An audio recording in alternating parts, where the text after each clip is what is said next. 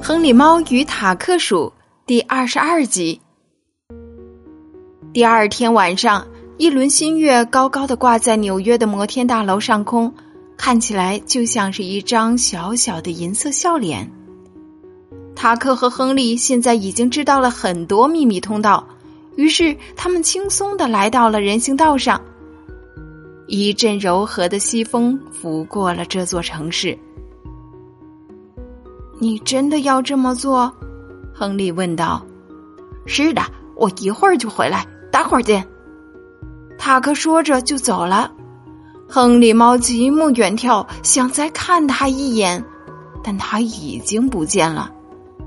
突然，亨利觉得自己又只是一只小猫了。他孤孤单单的回到了他们的家。他们的家吗？他怀疑的想着，还是说这只是他自己的家，他一个人的家呢？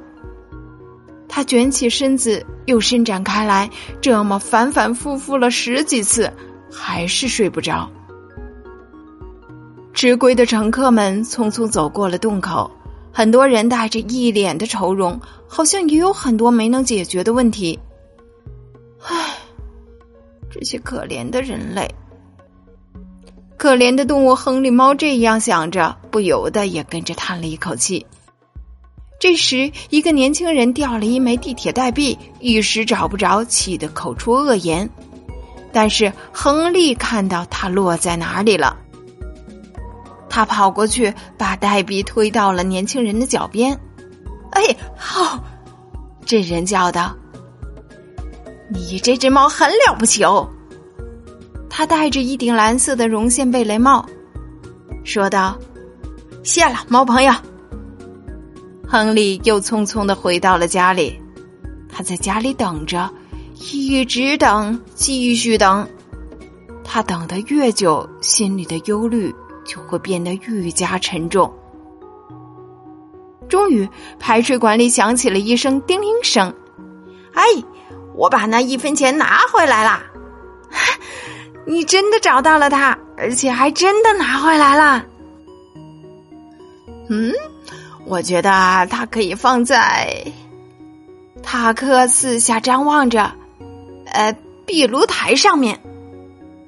他若无其事的把硬币丢进了排水管。哎，一辆环卫车给我添了点麻烦，你知道的，就是那些大轮子。哎，好吧，我确实觉得放在壁炉台上比较好，只是我们没有壁炉台。他又四下里打量了一会儿，放在排水管入口的上面怎么样？好主意。亨利把目光移开，眨了眨眼睛。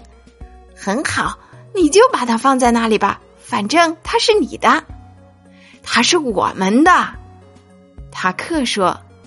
他把那一分钱小心翼翼的放在了排水管入口处的上方一处凸起来的小石头上。好啦，就是这样，这是一个开始。